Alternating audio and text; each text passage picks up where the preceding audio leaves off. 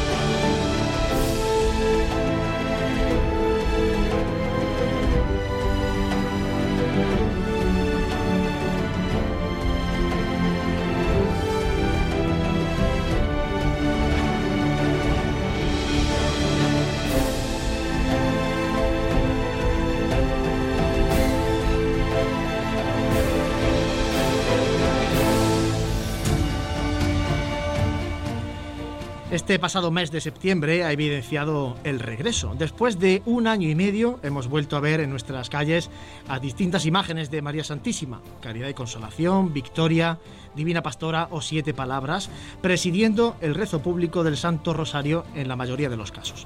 Y aunque para algunos haya sido una sorpresa, todo lo acontecido con, todo ha acontecido con normalidad, sin aglomeraciones ni multitudes que aumentaran un riesgo de contagio con el que tenemos que aprender a convivir. Sin embargo, en esta vuelta a las calles ha imperado el silencio. La música cofrade sigue encerrada en los discos y aplicaciones móviles, aunque en los locales de ensayo ya se trabaja intensamente en el montaje de marchas y repertorios. Hasta ahora, las bandas solo podían tocar en conciertos donde se garantice la distancia entre los componentes y la distancia con respecto al público. Pero hoy mismo hemos conocido que el obispado ha derogado el punto del decreto donde se indicaba que se evitaría la participación de las bandas en las procesiones. Si algo distingue y caracteriza a la música cofrade es su aspecto profesional e itinerante. Está concebida para acompañar el discurrir de una imagen sagrada, para ser interpretada en la calle y caminando. Pronto veremos y escucharemos a los músicos cofrades rezando con instrumentos de viento y percusión, como ya ocurre en otros lugares de nuestra Andalucía. Mientras tanto, me consta que se trabaja con la misma ilusión de siempre para que el regreso sea inolvidable.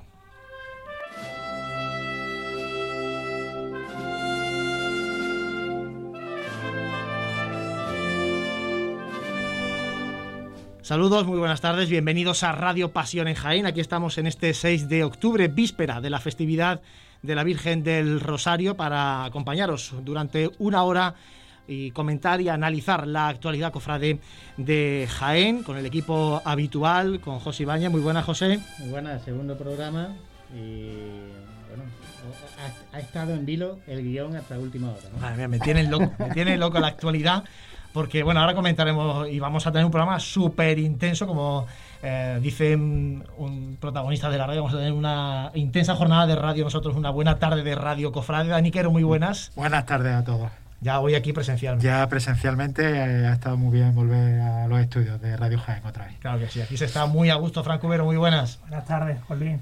Bueno, muchas noticias. Recibimos también los saludos de Manolo Serrano al frente de los mandos eh, técnicos. Ya lo comentaba un poco en la introducción esa derogación de uno de los puntos del decreto de la vuelta al culto externo del obispado, ese punto que hace referencia a la no participación de las bandas en las salidas profesionales, bueno, pues el obispado eh, deroga ese punto, por tanto las bandas van a poder ya eh, participar en las procesiones de las hermandades, de todo eso vamos a hablar, eh, por cierto, noticia que esta mañana adelantaban los compañeros de 7TV eh, y por tanto, bueno, hay que, hay que darles esa, esa, enhorabuena también a los compañeros de STTV por adelantar la, noticia. Y otra noticia de hoy y que nos lleva al primer invitado que tenemos eh, ya por teléfono, es que la Cofradía del Rosario, que en situación normal hubiera procesionado este pasado fin de semana, aunque finalmente el domingo llovió, eh, eh, no había, había suspendido su, salida profesional y, sin embargo, hoy ha presentado la cofradía, como digo, una solicitud, una carta en el Obispado de Jaén. Eh, solicitando recuperar la procesión, en este caso para, para este mes de octubre, para más adelante pero para que nos cuente más detalles tenemos con nosotros a través del teléfono al presidente de la Cofradía del Rosario de Jaén, a José Castro, eh, nuestro amigo Pepe. Pepe, muy buenas tardes. Muy buenas tardes a todos. Bueno, Pepe, cuéntanos, porque esta mañana hemos conocido esa noticia de que hoy mismo la Cofradía del Rosario ha presentado una solicitud para poder procesionar este, este mismo mes de octubre, ¿no? Con la Virgen del Rosario. Pues sí, pues sí. Pues resulta de que, bueno, que nosotros en principio, con el actual decreto que conocíais ya de anterioridad, pues dijimos pues que no a la procesión y no a un desfile ni a nada.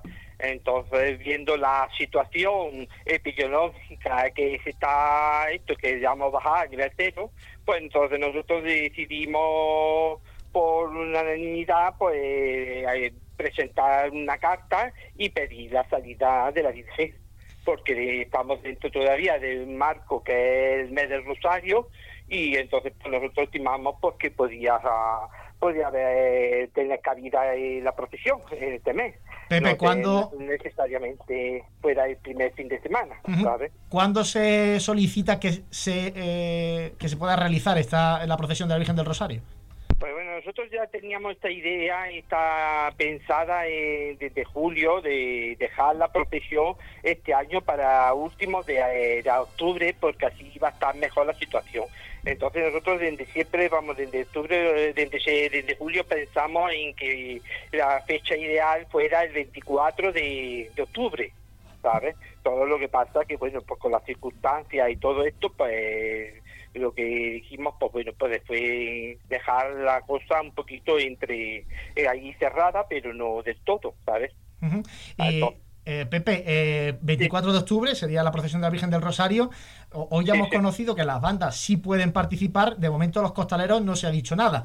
¿Cómo quiere la cofradía del Rosario que sea la procesión? ¿Sería con el paso? ¿Sería en andas?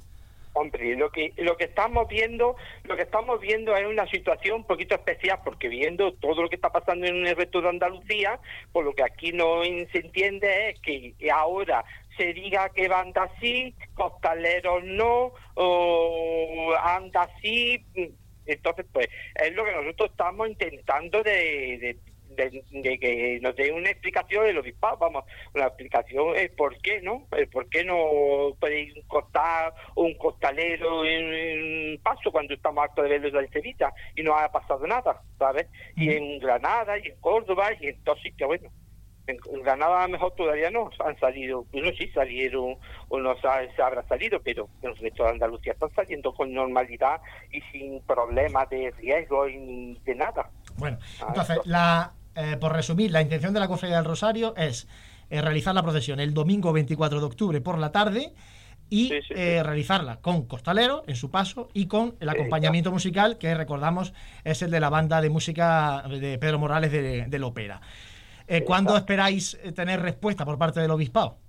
Pues bueno, pues ya te digo, como bien hay informado, hoy se ha presentado la carta, esperemos pues que a lo largo de la semana o la semana que viene como muy tarde pues de contestación y podamos organizar la procesión y todo pues como se merece. Vamos, yo creo y tengo fe en que la cosa pues recapacitará y y podemos hacer una procesión pues, como se dice, como se ha hecho siempre, con su paso y con su costolero y con todo lo que conlleva, ya está. Bueno, pues ojalá, ojalá que, así sea. Eh, Pepe Castro, muchísimas gracias, presidente de la Cofradía del Rosario, por atendernos en Pasión en Jaén y por darnos esta, esta última hora. por la dedicación que le dedicáis a la cofradía. Muchísimas gracias, Pepe. Eh, compañero, bueno, hemos escuchado al presidente de la Cofradía del Rosario, era una de las noticias del día, luego ha surgido la de, la de las bandas y, las procesiones. Eh, os pido rápidamente una opinión así, porque luego en tertulia seguramente vamos a profundizar mucho más en esto. Pues yo, yo me alegro, básicamente me alegro de, la petición de, la cofradía al obispado como miembro de, la plantilla de, la cuadrilla de, costaleros.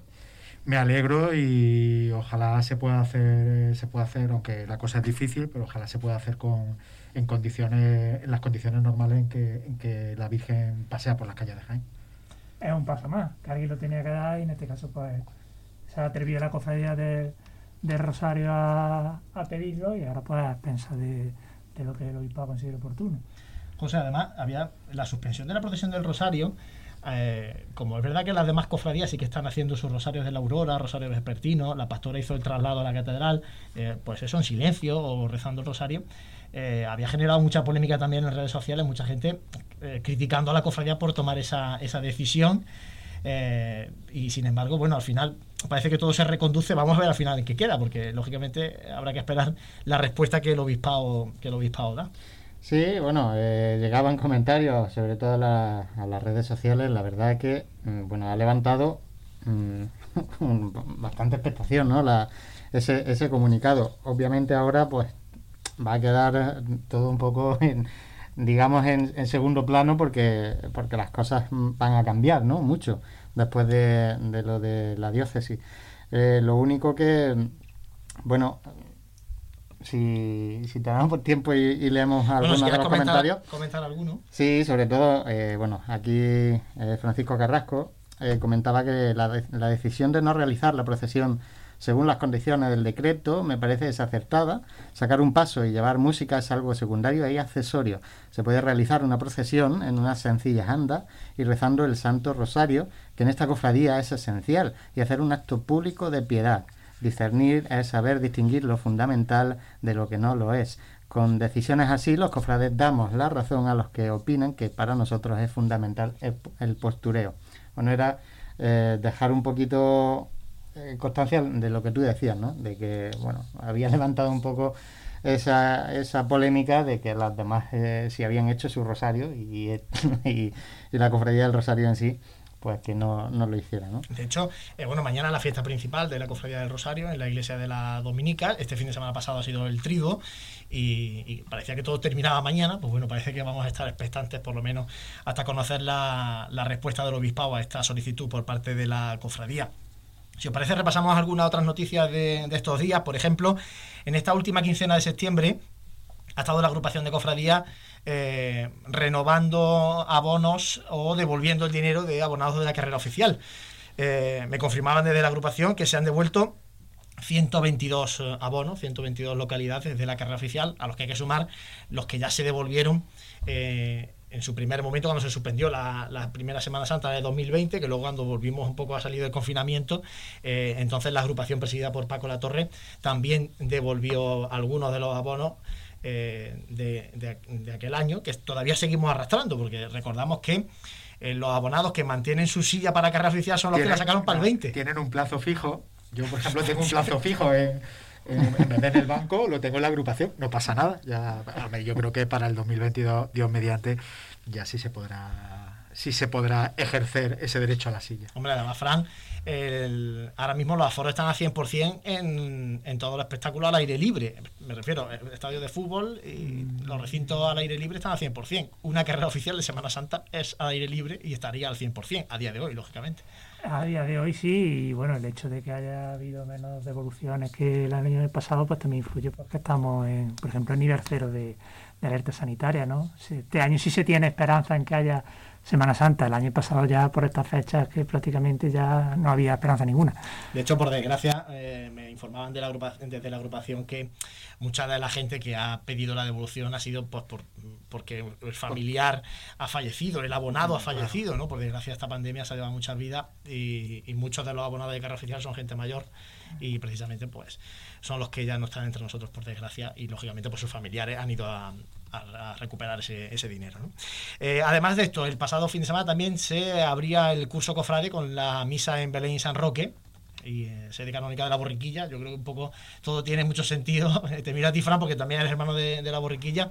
Eh, buena afluencia en San Roque. Parece que, como decimos, el ambiente es de mm, una mm, cierta normalidad en las cofradías en general ya y los aforos van creciendo en la iglesia. Los cultos se celebran con más gente todavía. O sea que, bueno, vamos recuperando la normalidad. Sí, eh, el pasado fin de semana, eh, que comenzó el viernes con esta Eucaristía de, de inicio de, de curso, eh, mm, en el que tomaron también posesión los nuevos miembros de- del Pleno, los nuevos hermanos mayores, pues tuvo una afluencia destacable Y lo que comenta de que hay ganas, eh, al día siguiente también en Belén San Roque tomó posesión la junta de la nueva junta de la Borriquilla. También había mucha gente, también el rosario vespertino de, de la Virgen de, las Siete Palabras. O sea que se nota ambiente cofrade ya en, en la ciudad. Hay ganas hay ganas. Eh, apuntamos también que se celebraron las elecciones de la Cofradía del Resucitado. Eh, el que era hermano mayor, eh, Francisco Jiménez, ha obtenido el respaldo suficiente para afrontar el segundo mandato. Y muy brevemente, noticias de bendiciones. La primera, el 23 de octubre, el Grupo Parroquial de la Santa Cruz va a celebrar la bendición de, de la Santa Cruz que es titular también del de grupo, una obra del orfebre Alberto Quirós. Y anunciamos ya que el 11 de diciembre la Cofradía del Divino Maestro va a celebrar la bendición de María Santísima del Amor, obra de Antonio José Martínez, eh, para ese día ya se había hablado de que podía ser la bendición del Santísimo Cristo de las Aguas. No, venía anunciado. Efectivamente. En Cofrade venía anunciado. Y eh, se ha pospuesto. Mm. Esa bendición del Cristo de las Aguas del Grupo Parroquial de la Lanzada se ha pospuesto al mes de marzo de 2022. Por tanto, bueno, parece se nos viene por delante acontecimientos muy importantes para, en este caso, la Cofradía del Divino Maestro y para los dos grupos parroquiales de, que están ahí esperando eh, que llegue el momento de ser cofradía de, pasión. Eh, ¿Qué os parece un poquito esto, estas buenas noticias? Yo creo que son muy buenas noticias para la Semana Santa de Jaén. Bueno, yo creo que, yo creo que en general este, este aplazamiento de, la bendición del Señor eh, va a otorgar a las, dos, a las dos imágenes un poco su protagonismo en el tiempo. Es decir, diciembre, rodeando el Día de la Inmaculada Concepción, bueno, pues más mariano para la presentación de, de la Virgen. Y el Señor, pues en, esa cuarema del 2022 yo creo que puede ser un acto que tenga una fecha que le dé más empaque todavía. precisamente el grupo parroquial de, la Sagrada Lanzada, el mes de diciembre lo tiene muy cargado de culto porque uno de sus titulares es la Inmaculada y tienen el voto concepcionista y tienen culto esos días y la verdad es que un poco como que se solapaba todo, ¿no? Y en Cuarema pues va a tener más, más protagonismo. Bueno, eh, José, antes de irnos con el invitado que tenemos ya por aquí en los estudios de Radio Jaén, eh, para hablar precisamente de las bandas, de, la música cofradí, eh, recordamos, si te parece, cómo pueden nuestros oyentes participar en, nuestro programa de radio. Hoy que no estamos dando abasto aquí, o, no tenemos apenas comentarios, o no nos da tiempo a leer todo. se pueden poner en contacto con nosotros a través de nuestro número de WhatsApp, el 644 366 382. Eh, ahí tenemos algún comentario pendiente. A través de nuestro canal de YouTube, que estamos emitiendo eh, la misma señal que en el Facebook de Radio Jaén, así que en ambos sitios pueden hacer sus comentarios y, bueno, como no, pues eh, en nuestras redes sociales, en cada una de las noticias, pues pueden ir también dejando esos comentarios que, también animan a la comunidad cofrade a expresar un poquito su opinión, que tan valiosa es. Claro que sí. Bueno, habíamos pedido un poco que, nos comentarais qué opinabais de precisamente de ese punto que impedía que las bandas participaran en las procesiones. Y bueno, desde el obispado han dicho, pues vamos a reventar el programa de esta gente hoy, que le vamos a dar la vuelta. Son las 8 y 18, hacemos un mínimo alto y seguimos aquí en Pasiones Está claro que comer hay que comer. Si además lo hacemos bien, pues mejor que mejor. Cafetería Restaurante Abreuí te ofrece para comenzar sus magníficos desayunos al mejor precio de la zona centro de Jaén. En una amplia carta se encuentran platos típicos de nuestra gastronomía. Y para cualquier tipo de celebración, nuestro gran salón totalmente reformado ofrece muchas posibilidades y siempre con el servicio personalizado al que nos tiene acostumbrados. Esta Semana Santa tú eliges el momento. Te esperamos en Cafetería Restaurante Abreuí, en calle Hurtado 2, junto a la carrera oficial. Vive, siente, escucha la Semana Santa. Pasión en Jaén.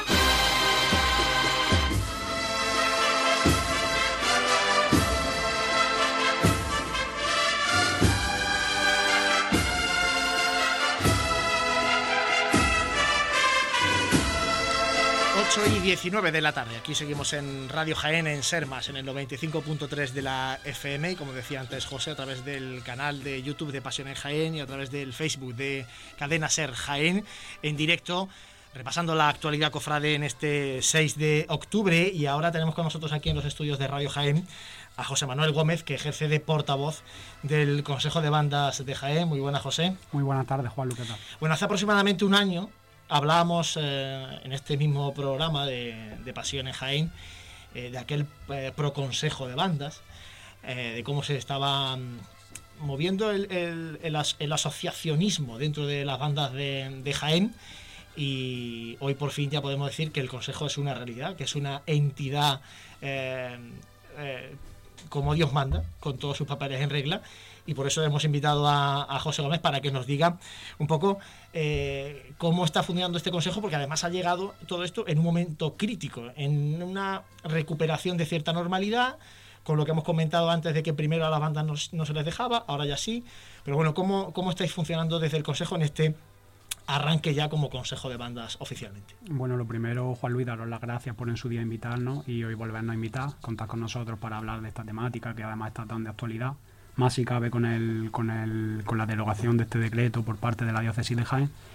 Y bueno, pues el Consejo de Banda a nosotros siempre nos gusta hacer mucho hincapié en que no es una cosa que nace con motivo de la pandemia. Nosotros empezamos a trabajar hace ya casi tres años. Entonces nosotros llevamos una línea de trabajo bastante continuada, que no se ha quebrantado con la pandemia porque hemos seguido manteniendo nuestras reuniones de forma telemática, como en casi todos los aspectos de la vida está, está pasando. Eh, y bueno, pues en la actualidad mantenemos una, una serie de reuniones, normalmente de, carácter mensual, en la que bueno, ponemos en común muchos puntos de vista, cosas que, entendemos que se pueden mejorar en la música cofrade de nuestra ciudad y es por lo que trabajamos diariamente en pro de la música cofrade de nuestra ciudad y de la provincia también, ¿vale?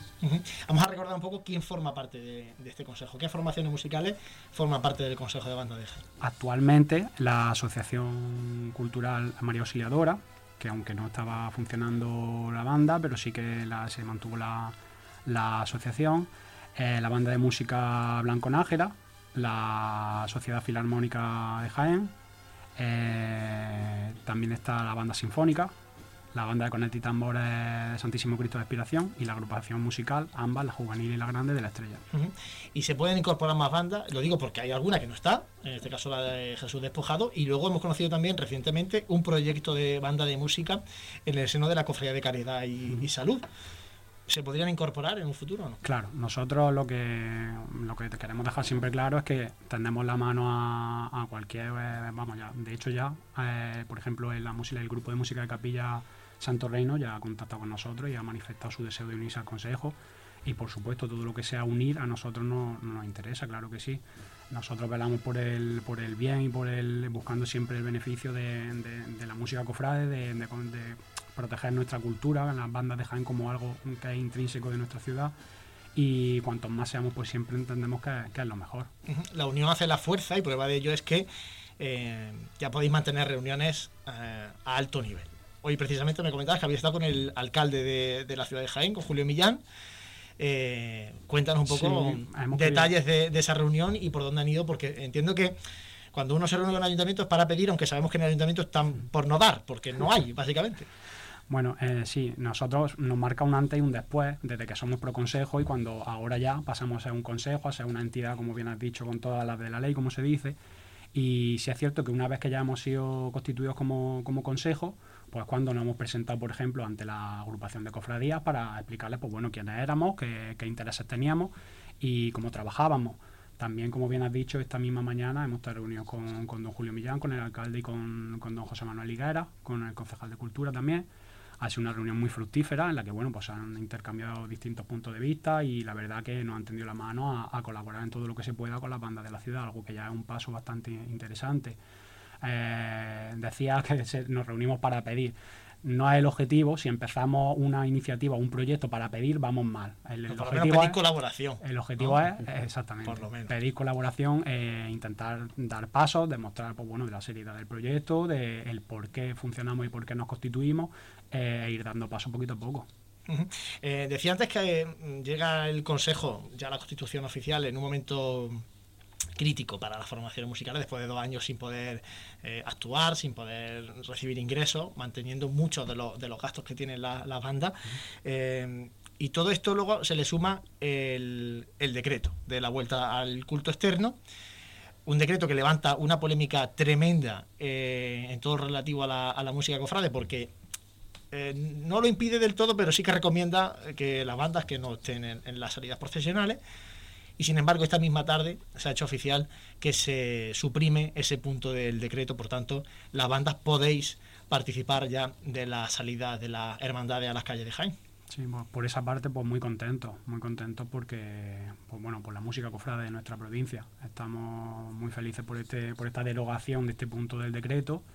Además aprovechamos desde aquí para dar las la gracias a la diócesis de Jaén y, al señor obispo don Amadeo Rodríguez por recibirnos en aquella reunión que mantuvimos con ellos el pasado 14 de septiembre, en la que bueno, pues expresamos nuestra nuestra posición ante este decreto que tanta controversia generó entre sobre todo entre los cofrades de a pie en el que solicitábamos pues bueno se revisara ese punto y se planteara una posible eh, manera de suprimirlo o de modificarlo que permitiera que la música sacra profesional que nosotros que nosotros interpretamos porque pues pueda ser interpretada donde debe ser que es detrás de los pasos la verdad que fue una reunión también muy fructífera en la que eh, el señor obispo se interesó mucho por la, por la labor social que desarrollamos las bandas de la ciudad y la verdad que salimos muy contentos y con muy buenas sensaciones de aquella reunión también. Y ha dado resultados. De hecho, ¿eh? ha dado resultados y estamos muy contentos. Ha dado resultados, que eso no lo sabíamos, eh, lo de la reunión, porque es verdad que la habéis llevado muy bueno en secreto, en el sentido de mm. trabajar trabajar de, de, puertas para adentro y no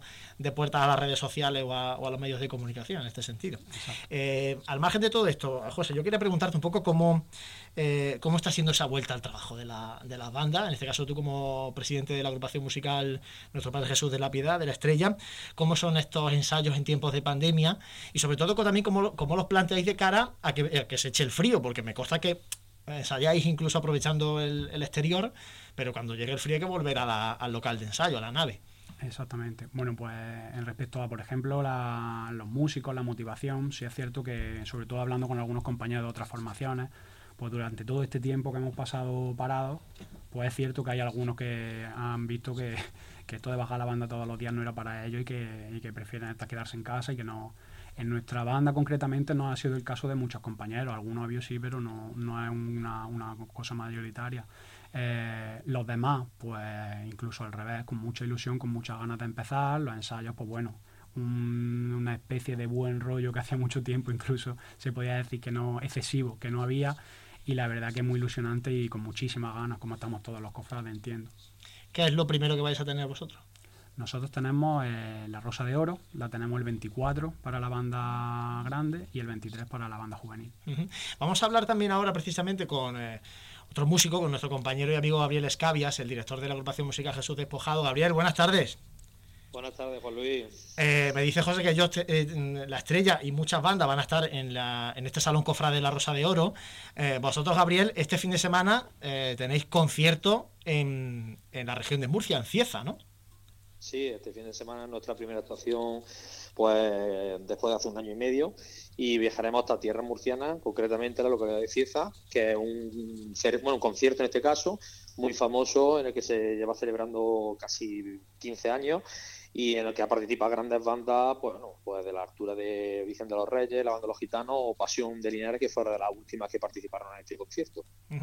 Hemos comentado con José lo de la derogación de este punto del decreto. Eh, quería también conocer tu opinión, Gabriel. Pues bueno, pues creo que es positivo para todos porque los músicos por eso estamos todo el año funcionando y trabajando para poder disfrutar qué mejor que detrás de nuestras sagradas imágenes y mejor que, disfrutando de nuestra música detrás de nuestros pasos. En este caso, pues claro, era una cosa que estábamos esperando con muchas ganas y, y por fin ya se ha podido abrir como en otras, eh, en otras provincias que se estaban celebrando ya eh, estaciones de penitencia y procesiones eh, de gloria en el que se están haciendo, bueno, pues ya las bandas están participando detrás de esa, de esa hermandades y de hecho lo vamos a ver pronto lo que va a ser la magna de Málaga, que se participarán también muchas formaciones de nivel y pues, gracias a Dios en Jaén pues se ha vuelto, se ha podido hacer esto ya por fin y poder disfrutar de, de nuestra música detrás de nuestras imágenes. Hablas de ganas, eh, entiendo que los que estamos aquí en la mesa lo habréis visto también, eh, el concierto en la Plaza de Toros de Linares, de Tres Caídas y la Pasión de Linares, eh, este pasado fin de semana, el gentío que había, que había allí y, todo un éxito en este caso para la cofradía de la Veracruz, que creo que era la que organizaba el, concierto.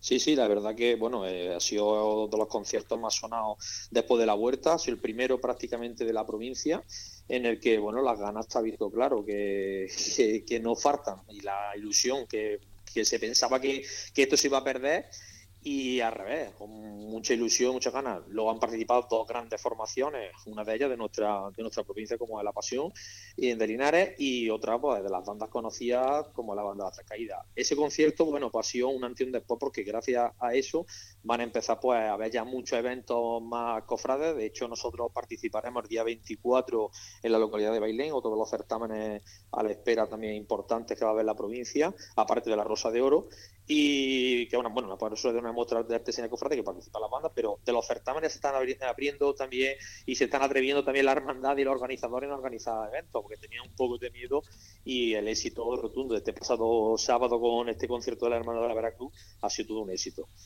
Bueno, pues ojalá que, así también se vaya sucediendo en todas las próximas actuaciones. Gabriel, mucha suerte para el concierto de este fin de semana. Muchas gracias, Juan, y a todos. Eh, José, ya para terminar, eh, la agrupación de cofradías tenía planteado eh, organizar una serie de conciertos con la banda de Jaén, aprovechando también esa subvención de la Junta de Andalucía para eh, la celebración de actos culturales de la hermandad. ¿Qué hay de nuevo en eso? Pues se nos ha pedido una que cada una de las bandas aporte una fecha o una serie de fechas en las que estarían dispuestos a dar esos conciertos, sitios emblemáticos de nuestra ciudad, los que nos gustaría dar esos conciertos y estamos reuniendo bueno, un documento en el que recogemos esa fecha, estamos organizándonos para pasarle ese documento a la agrupación de cofradías. Ese es el, estado en el que se encuentra ese proyecto. Bueno, pues ojalá que, llegue a buen término, que eso también va a ser un... Seguro que sí. Va a ser un punto importante para la música cofrade y para la ciudad de Jaén. Muchísimas gracias, José Manuel Gómez, por acompañarnos. Enhorabuena por la marcha del Consejo de Banda y ojalá que, que todo lo que se haga del Consejo sea para bien de la música cofrade para la Semana Santa de Jaén y su cofradía. Por ello trabajamos, Juan, muchas gracias. Bueno, hacemos nosotros ahora un mínimo alto, seguimos en Pasión en Jaén. Está claro que comer hay que comer. Si además lo hacemos bien, pues mejor que mejor. Cafetería Restaurante Abreuí te ofrece para comenzar sus magníficos desayunos al mejor precio de la zona centro de Jaén. En una amplia carta se encuentran platos típicos de nuestra gastronomía. Y para cualquier tipo de celebración, nuestro gran salón totalmente reformado ofrece muchas posibilidades y siempre con el servicio personalizado al que nos tiene acostumbrados. Esta Semana Santa tú eliges el momento. Te esperamos en Cafetería Restaurante Abreuí, en calle Hurtado 2, junto a la carrera oficial. Siente, escucha la Semana Santa. Pasión en Jaén.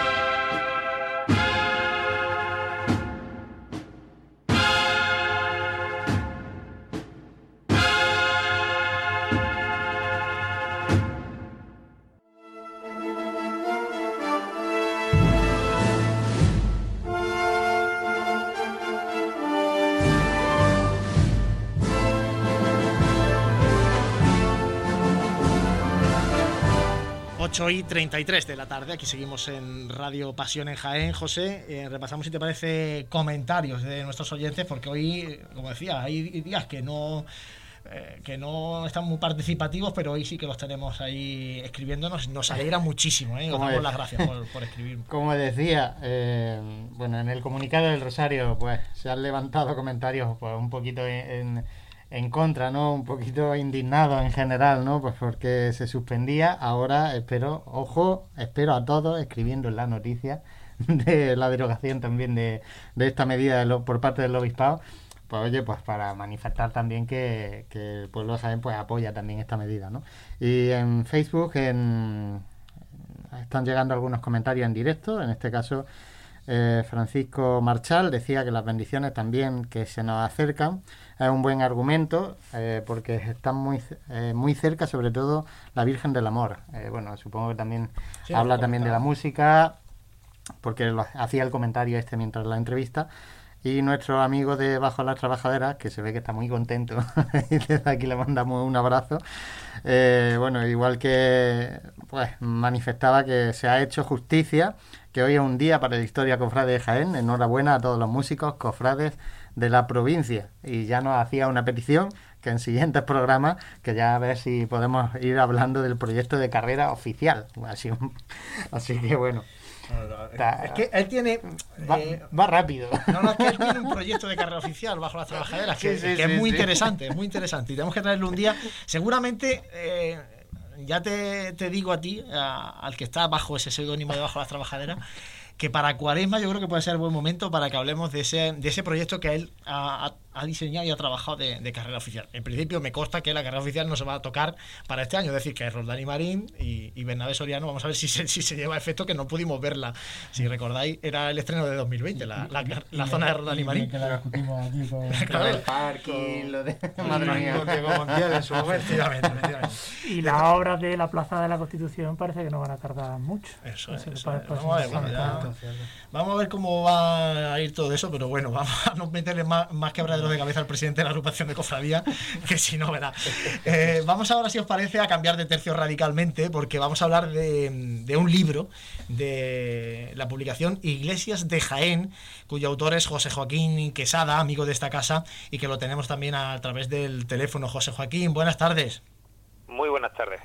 Bueno, cuéntanos un poquito eh, qué es lo que el lector encuentra en este libro Iglesias de Jaén, porque me consta que es un recorrido muy interesante por eh, las diferentes iglesias de, la ciudad, las que hay y las que hubo, ¿no?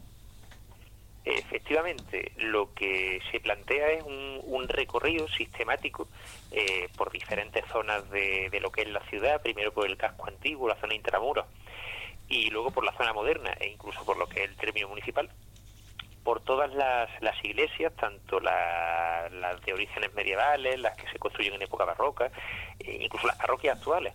Un recorrido por todo ese, ese patrimonio artístico de nuestra ciudad en el cual también se mencionan de, de forma bastante cumplida, eso, eh, aquellos edificios religiosos que se han perdido con el paso del tiempo.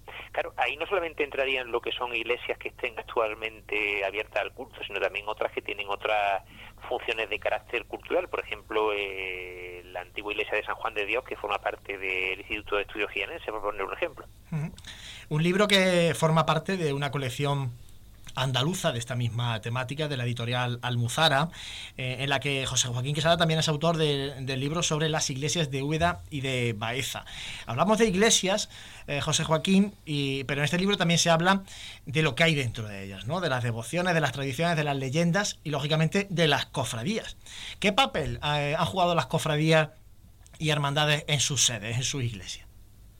Bueno, las cofradías de Jaén tienen una, una rica historia que mm, se ve reflejada en, la, en las diferentes iglesias de nuestra ciudad para empezar pues con la presencia de sus imágenes titulares que en muchos casos pues tenemos piezas eh, imágenes de, de, primerísima calidad artística. Tanto aportaciones recientes como especialmente las que las que hemos heredado del siglo XVI claro pues en un recorrido por la ciudad pues podemos ver tanto las cofradías en las sedes que tienen actualmente como iglesias que fueron sedes de cofradía y ya no lo son José Joaquín, y es muy distinta una iglesia eh, sin cofradía a otra que sí que ha tenido una cofradía dentro de ella. Cambia mucho la, iglesia. Me imagino, por ejemplo, capillas, retablos, eh, no sé. Claro, están las imágenes titulares y, todo eso te condiciona, ¿no? La, organización de la propia iglesia, ¿no? evidente, las, cofradías son generalmente discretas en el sentido de que, de que no llegan a, a, condicionar eh, de forma demasiado excesiva lo que es el espacio de el, espacio de culto. Lo digo, por ejemplo, porque en el, en el Jaén actual, en lo que nosotros conocemos, el caso más significativo de una de un espacio condicionado por la existencia de una cofradía sería el, el caso de la, de la antigua iglesia de San José de los Descalzos, donde está ahora mismo nuestro Padre Jesús Nazareno, la, capilla suya, su, su, capilla en el lateral, que sí, un espacio que se le añade a la, a la a la, a la, a la primitiva iglesia conventual. Entonces lo que te quiero decir, lo que tengo que decir es que las cofradías actualmente son discretas, no, no han conservado, es no sean, como muchas de ellas se fundaron en conventos y con las desamortizaciones se, se acabaron trasladando a parroquias, pues no tuvieron la oportunidad de, de modificar mucho el, el, espacio. Pero, por ejemplo, eh, si hubiéramos conservado la iglesia de, del convento de San Francisco, donde estaban las cofradías de la Soledad, la de la Vera Cruz y en este caso de Gloria, la de la Divina Pastora, ahí sí que nos encontraríamos con, con grandes espacios dedicados a, a estas cofradías, o mejor dicho, eh, pertenecientes a estas cofradías, y que eran pequeñas iglesias en un momento dado que se sumaban a, la, a, la, a lo que es el cuerpo de iglesia. Por ejemplo, los cronistas hablan de la iglesia de, que, de, de la capilla que tenía la Vera Cruz de San Francisco como de una pequeña iglesia, anexa a la, a la iglesia conventual. Me, imagino San Ildefonso sin, sin el número de cofradías que tiene, eh, ¿cómo sería? no Sería muy diferente seguro. Eh, José Joaquín, en Jaén somos mucho de lamentar. de lamentar lo que hemos perdido. Y de hecho se han perdido edificios eh, civiles, pero también religiosos eh, importantes a lo largo de, la historia. Eh, ¿Cuánto hemos perdido en la faceta religiosa? Pues se ha perdido bastante y en esto, a, lo mejor siguiendo un poquito el refrán este de muchos consuelos de tontos, en un momento dado podemos pensar que, que esas pérdidas de patrimonio eh, artístico, especialmente de lo que son iglesias conventuales, fueron generalizadas en muchas en muchas ciudades sin irnos más lejos de la propia Andalucía. Por ejemplo, he hablado antes de los conventos de San Francisco, que es una orden que tiene una especial mala suerte, podríamos decir, porque en muy pocas ciudades se conserva el, el convento de los franciscanos, que mm, por la especial popularidad que tuvo esta orden, era genialmente uno de los más de los más importantes, de los más destacados desde el punto de vista artístico. Entonces, en ese sentido, estamos igual que el resto. Pero sí es cierto que mm, de diversos avatares posteriores o incluso la propia desidia que, se ha tenido en lo que es el cuidado del patrimonio histórico ha hecho que si bien vinimos del siglo XIX con poco patrimonio religioso, a lo largo del XX hemos perdido bastante más. Eso es una cosa que nos debe servir no tanto para lamentarnos por lo que ya no tenemos, sino para ser un poco más eh, no sé si la palabra es la adecuada, combativo, por lo menos reivindicativo, en, la, en el mantenimiento y en la conservación adecuada del que todavía nos queda, que es muy interesante. Sí, parece que ahora sí que hay un poquito más de, cuidado ¿no? y de protección de, todo esto, pero, hay que estar vigilante siempre, claro si hay necesidad por el patrimonio, que efectivamente está, la tenemos cada vez más arraigada, pero que es lo que tú dices, hay que estar siempre vigilante ante ese tipo de, situaciones. Bueno, José Joaquín, vamos a recordar ya para finalizar eh, cómo, dónde se puede adquirir este libro Iglesias de Jaén. Pues el libro se puede adquirir en, en cualquier librería, porque lo bueno que tiene la, la editorial Almuzara es que distribuye bastante bien y si no lo que decir, yo sé que ya ha llegado hoy a varias librerías de la ciudad de Jaén, por ejemplo en Metrópolis sé que lo tienen, pero aparte de eso, quiero decir, en cualquier en cualquier establecimiento, cualquier librería se puede encargar porque llegaría con facilidad. Bueno, pues un libro más que recomendable que no puede faltar en la biblioteca de todo jiennense y especialmente de todo cofrade. José Joaquín Quesada, autor de Iglesias eh, de Jaén, muchísimas gracias por eh, estar este ratito con nosotros aquí en Radio Pasión en Jaén. Muchísimas gracias a vosotros. Bueno, y después de hablar con José Joaquín, que es un doctor en Historia del Arte, eh, vamos a dar paso a una sección habitual de nuestro programa que está muy relacionada precisamente con la historia del arte. Vamos a dar eh, paso a nuestro compañero Manuel Consuegra con la sección Pasos en la Historia. Pasos en la Historia. Iniciamos en el día de hoy la tercera temporada de nuestra sección Paso en la Historia de Pasión durante las dos primeras temporadas hemos realizado un estudio de los imagineros que desde el inicio de las cofradías en nuestra capital han dejado huella en la Semana Santa de la ciudad de Jaén. Iniciamos nuestra andadura en el siglo XVI con Jerónimo Quijano y Juan de Reoliz. Hablábamos durante esta temporada de figuras tan relevantes para la historia de nuestra Semana Santa como lo son Salvador de Cuella, Sebastián de Solí, José de Mora o José de Medina. Con la llegada de la segunda temporada entrábamos en el siglo XX de la mano de Jacinto Higuera y su Cristo de la Buena Muerte. Tras él, nos adentramos en una de las etapas más fructíferas de la imaginería de nuestra capital, como es la década de los 40 y de los 50, época marcada por la fundación de numerosas cofradías. Hablábamos también de lo que supuso uno de los acontecimientos más trágicos de la historia de España en los últimos siglos, como no es otro que la Guerra Civil. La pérdida patrimonial que supuso la Guerra Civil en el patrimonio artístico en general y en la imaginería religiosa en particular, sumió en una grave crisis a las cofradías. Terminada la contienda civil, reconstruir este numeroso patrimonio perdido fue una prioridad. En esta gran labor intervinieron numerosos imaginarios, la mayoría de ellos nacidos fuera de nuestra frontera. Hablamos durante la segunda temporada del malagueño Francisco Palma Burgo, instalado en Úbeda, donde contó con un taller de amplísima actividad, y de los granadinos Domingo Sánchez Mesa y los hermanos José y Emilio Navas. Centrándonos ya en la tercera temporada de nuestra sección Pasos en la Historia, vamos a hablar en la misma de la historia contemporánea de la imaginería cofrade de nuestra capital. Tras una grave crisis que marca la década de los 70, la década de los 80 se inicia con un nuevo resurgimiento de la Semana Santa. Época marcada por la refundación de la Cofradía de la Estrella, el nacimiento de la Cofradía del Resucitado, procesión que hasta ese momento se encargaba de organizar la agrupación de cofradía, y sobre todo por la aparición de nuestra Semana Santa de la Cofradía de la Amargura. Será precisamente el autor de la imagen titular, El Cristo despojado, Miguel Zúñiga, el protagonista del siguiente programa con el que iniciaremos el repaso de los imagineros que han marcado nuestra Semana Santa en la última década del siglo XX y la primera del XXI. Con la llegada del siglo XXI se inicia otra de las etapas más florecientes de nuestra Semana Santa, etapa que se inicia con la fundación en el 98 de la Santa Cena. Hasta cuatro cofradías más se incluirán en la nómina de hermandades de nuestra Semana Santa, la Cofradía de Caridad y Salud, el Cautivo, el Lavatorio y el Gran Poder. Más allá de la fundación de nuevas cofradías, los imaginarios intervienen además en la sustitución de imágenes titulares de las hermandades. Este es el caso del recientemente fallecido Antonio Joaquín Dubé de Luque, autor de las imágenes titulares de la cofradía de la Borriquilla. En la sustitución, en este caso de la imagen mariana de la Cofradía de la Aspiración, dejará su impronta en nuestra Semana Santa el afamado autor sevillano Luis Álvarez Duarte. Hablaremos también del trianero José Antonio Navarro Arteaga, autor del Paso de Misterio del Cristo del Amor de la Cofradía del Perdón, que vino a sustituir al realizado por Juana Bascal. En esta etapa intervendrán en la realización del patrimonio artístico de estas nuevas cofradías imaginarios de prestigio y renombre.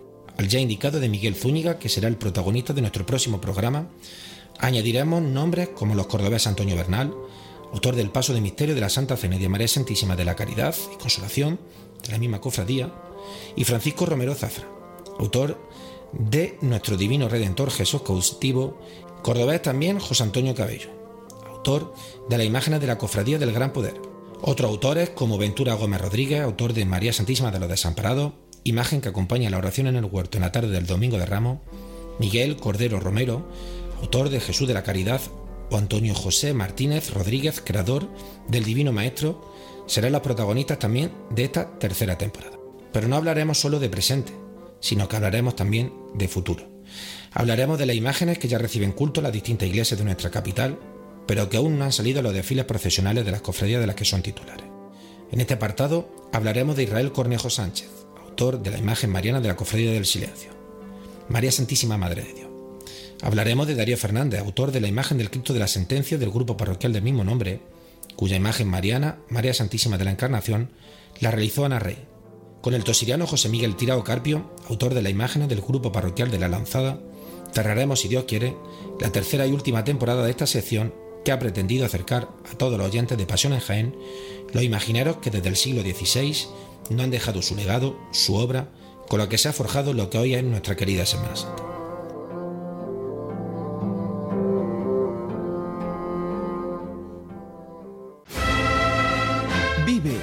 Siente Escucha la Semana Santa. Pasión en Jaén.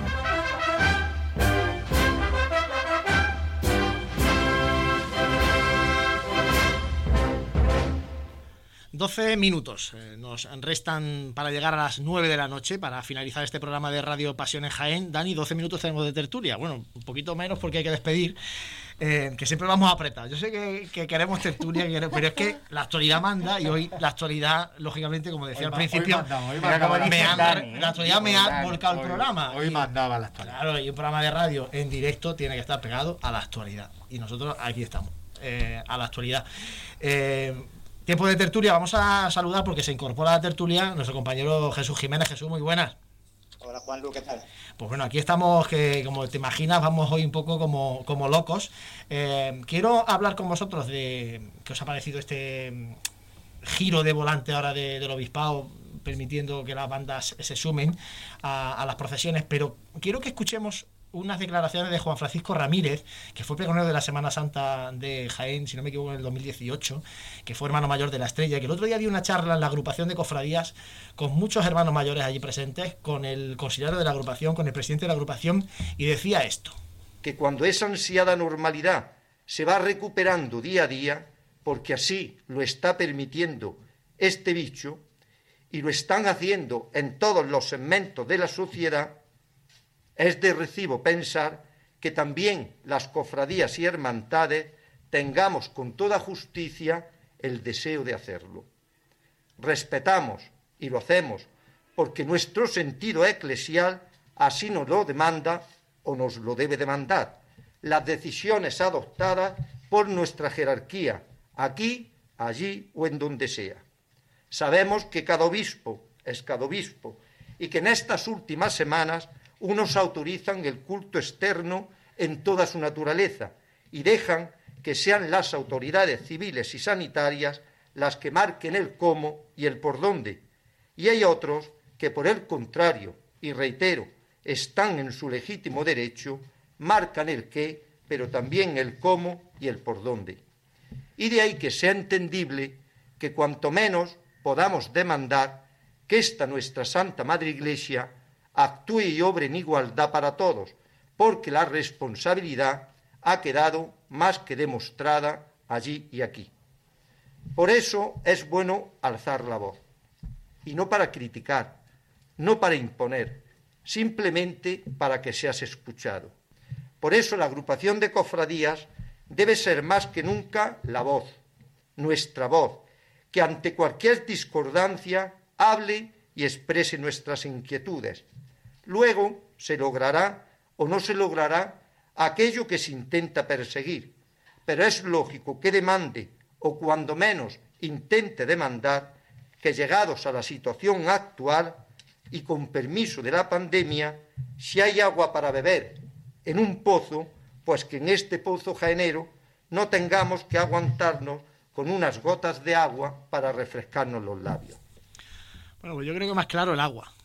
Precisamente terminaba con, el, con ese símil del pozo Juan Francisco Ramírez. Jesús, tú que estás a través del teléfono, ¿qué te eh, parece un poco esta llamada a la igualdad en el seno, en el mundo de las cofradías a, nivel general, por lo menos en Andalucía. Y ya de paso también, ¿qué te ha parecido este, esta decisión del obispado de permitir ya que las bandas se incorporen a las procesiones?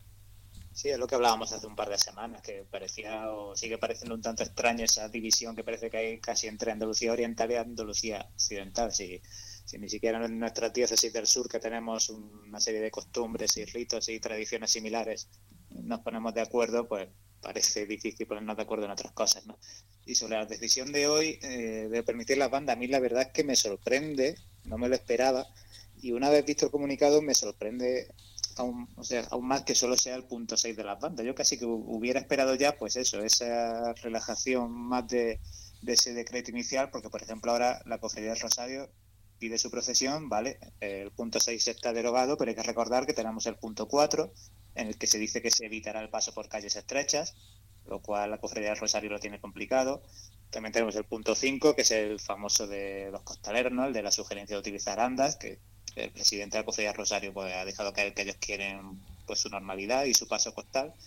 Entonces, no lo sé, o sea, yo sigo pensando que la cofradía del Rosario no va a conseguir una procesión al uso o con normalidad, porque si no tendría que el obispado corregir el decreto una vez más en pocos días de diferencia después del cambio de hoy de este punto 6 de, la, de las bandas. No, no sé qué pensáis vosotros. Dani, ¿tú crees que va el obispado a hacer otra modificación en el próximo día o, o aguantará un poquito? A ver, yo creo que no que no va a haber yo creo que no va a haber una nueva modificación, pero es que el tema, por ejemplo, el tema el tema del punto 4, que es el de las calles estrechas, el de se evitará en, lo en la medida de lo posible transitar por calles estrechas. El otro día oíamos al concejal y decía que no había ninguna calle marcada en rojo. Es decir, yo creo que aquí el obispado, pues, se, no es ponerse de perfil, es, al final llegar a la, a la conclusión de si la autoridad sanitaria municipal lo permite, pues yo no tengo nada que decir. Por lo tanto, en ese punto, yo creo que ahí la cofradía del Rosario no va a tener ningún problema. Eh, otra cosa la de los costaleros, es que tenemos que tener en cuenta que, que, que los costaleros es un tema muy delicado pero porque es que estamos viviendo una situación donde que 30 personas se metan en un, debajo de una parihuela cerrada y tal, pues es muy complicado. Y, yo creo que todavía pues no es... Creo, creo que en principio todavía no es, no es muy adecuado, pero ojo, que si hay una cuadrilla dispuesta y tal y, al final termina permitiéndose, pues me parece estupendo. Fran, ¿qué opinas tú de este cambio en, algunas cuestiones pues, por parte del obispo? Bueno, pues yo no me lo esperaba. El cambio mm, me sorprende gratamente la actitud del obispado de, por un lado, eh, bien hemos pasado a nivel cero de emergencia, cuando se hizo el decreto estábamos a nivel 1, eh, relajar estas medidas. También mm, me agrada el que haya recibido al Consejo de Banda, eh, los haya escuchado, su, sus ideas, sus proposiciones, ¿no? Y, en cierto modo pues han tenido como una actitud de una mano tendida, ¿no? Eh, el tema de, los costaleros, es que estamos viendo tanta variedad. Yo creo, yo es una sugerencia que le lanzo, yo no soy nadie, ¿no? Pero a la jerarquía eclesiástica creo que tienen una reunión, eh, no sé si ahora aquí en el mes de octubre o principios de noviembre, de todos los obispos de la diócesis del sur. Yo creo que deberían consensuar, aunque sea cuatro o cinco cositas comunes, porque es que, es que tenemos una tasa muy, muy bajita, muy parecida en todos los lugares de, de Andalucía y no se puede dar lugar a, a estos, a estos agravios. A mí, personalmente, me parece bien que todavía no haya costaleros como estamos acostumbrados, pero sí eso de que haya igualdad. A ver, yo lo que yo para el tema de los costaleros, yo lo que reclamo es libertad. Es decir, a ver, eh, que salga, que la, que la Virgen del Rosario salga con su cuadrilla de costaleros, no va a suponer en ningún caso un brote que haga temblar los cimientos de la ciudad en, el muy mal caso eh, que hubiera algún contagio y tal, como lo ha habido durante todo el verano en bodas. En todos lados. En todos lados. Es decir, entonces yo lo que reclamo es libertad, libertad para que la gente que es mayor, que es responsable, decida si quiere ponerse el costal o no, pero libertad. De todas formas, yo creo que, que, la, que el tema de la unidad, yo creo que, yo creo, quiero creer que el obispado ya se ha dado cuenta de que, de que hay que ir hay que ir un poquito más de la mano de los demás para no verse en esta situación incómoda en la que se han visto. José, hay por ahí algún comentario que nos llega por WhatsApp, ¿no? Eh, sí, nos llega un comentario que, eh, de Félix Jurado que yo opino que la vuelta debería ser ya lo más normal posible, como en otras provincias. He de aclarar antes de decir esto que el comentario llegó antes de todo este, todo este decreto. Eh, lo que no veo bien es la feria de cortijo, prisas por salir a la calle y justificar con cualquier extraordinaria. Creo que todo tiene su tiempo y ahora es el tiempo de gloria y preparar el curso cofrade de lo que está por venir, no echarse a la calle como si esto fuera una procesión infantil con los amigos de un barrio. Un saludo y gracias por vuestro trabajo. Eso lo decía Félix Jurado. De hecho, aquí en Jaén, eh, salvo esta petición de la Cofradía del Rosario, eh, no hay previsto nada más más allá de Santa Catalina luego en noviembre, corregidme si me equivoco, pero yo creo que no hay ninguna cofradía que tenga que salir a la calle para, nada en, las próximas semanas. Eh, pasó la pastora hace unos 7 8 días que yo imagino que a lo mejor cuando hayan visto hoy esta modificación de, este punto del decreto han podido pensar Vaya por Dios. Pues podía haber sido 10 días antes. Que, en fin. Hay que decir Jesús. Nada, que justo eso estaba pensando yo también esta tarde, pero bueno, alguien tiene que ser el último y alguien tiene que ser el primero. Sí es verdad que a mí lo de la Cofradía Rosario me ha sorprendido precisamente por eso, porque como en Jaén en condiciones normales, desde el verano lo que teníamos son la Pastora, el Rosario y Santa Catalina, pues yo pensaba que precisamente este decreto del obispado iba a ser para frenar Pastora y Rosario, dejarlo así, y una vez que llegue Santa Catalina, pues empezar con la normalidad. Entonces, por eso aún más me ha sorprendido esta apertura del decreto y este sí, Jesús, de Rosario. Jesús, pero ten en cuenta que eh, eso que podía a lo mejor haber sido una idea no descabellada, de hecho yo la pensé en un momento determinado, se veía condicionada por dos factores. Una, por lo que hacían otras diócesis más eh, aperturistas en este sentido y por la baja, baja, cada vez más baja incidencia del virus. Entonces, claro, eh, se ha juntado ahí todo un poco y ha pasado lo que ha pasado ver cómo justificas tú ahora muchas cosas cuando el 30 de octubre eh, sería la que se va a liar en Málaga. ¿eh? O cuando el gran poder de Sevilla se echa a las calles y... O que en provincias que están a nivel 1 de alerta haya costaleros y, el, y en Jaén que estamos a nivel 0 no. Bueno, eh, pues... estamos viendo ya nuestras redes sociales con anuncios de viajes a Málaga y a Sevilla, de organizados por nuestras cofradías. sí, las cofradías de Jaén, organizando viajes también para, bueno, recaudar fondos, en este caso también para acciones de caridad. Bueno, no tenemos tiempo para más. Jesús Jiménez, muchas gracias, compañero. Nada, muchas gracias, un placer. Eh, Dani Quero, hasta dentro de dos miércoles. Hasta dentro de dos miércoles. Franco Vero, muchas gracias. Nos vemos dentro de 15 días. José, cortamos para la feria. Cortamos para la feria pero igual que nos acostumbramos a, quitarnos todas las cosas llegada la pandemia, ahora nos tenemos que acostumbrar a volver la isla recuperando poquito a poco. Poquito a poco, se va recuperando la normalidad, cofrade, nosotros la contamos aquí cada dos miércoles en el Sermas y en Pasión en Jaén. Muchas gracias, como siempre, por compartir nuestra pasión.